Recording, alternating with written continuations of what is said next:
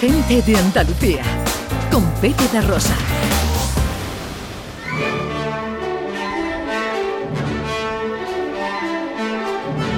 Producciones radioteatrales Gente de Andalucía presenta Escenas de Andalucía.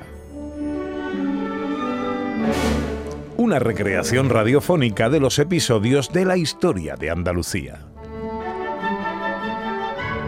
Con el cuadro de actores de Gente de Andalucía. Escenas de Andalucía. Hoy capítulo 128, Un amor del siglo XI.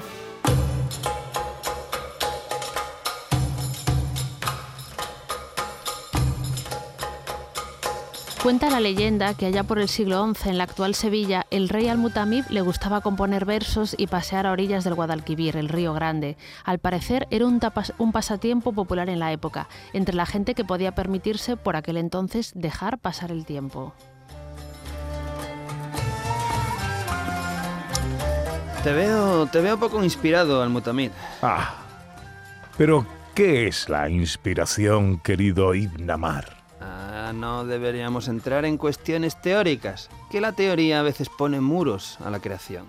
¿La creación? Y no me preguntes ahora por la creación que se te ve venir. Pero entonces, ¿qué te puedo preguntar? ¿Y si pregunto yo?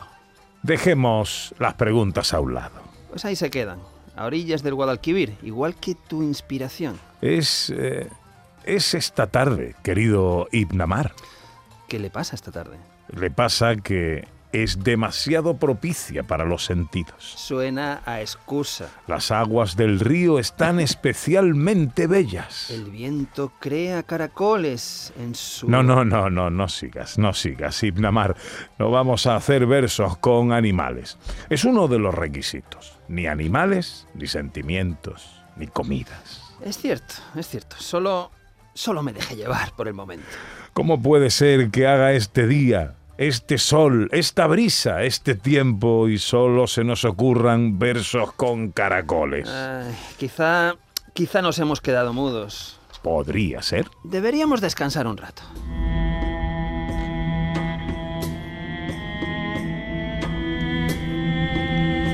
Pero eh, escuchad, escuchad. El viento tejiendo lórigas en el agua. ¿Qué corazas si se helaran? ¿De dónde? ¿De dónde ha salido ese bello verso? A la pregunta del mutamid, una mujer de gran belleza se dejó ver tras unos arbustos. Su aspecto era humilde, pero su sonrisa franca hizo que de inmediato al mutamid se enamorase de ella y la llevara a su palacio, convirtiéndola, sin mucho tardar, en su esposa. Dime, Romaiquía, ¿en qué has ocupado tu día? Pues he est- he estado paseando. ¿Solo has hecho eso?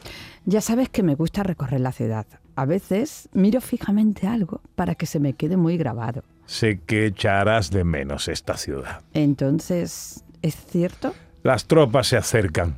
Me veré obligado a renunciar a mi poder. Y con ello estarás condenado al exilio. Me temo que... que sí, que así será. ¿Cuándo? Pronto.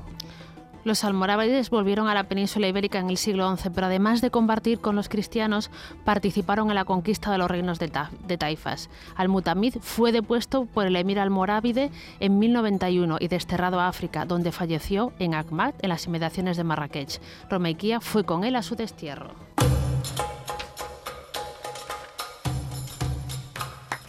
¡Bravo!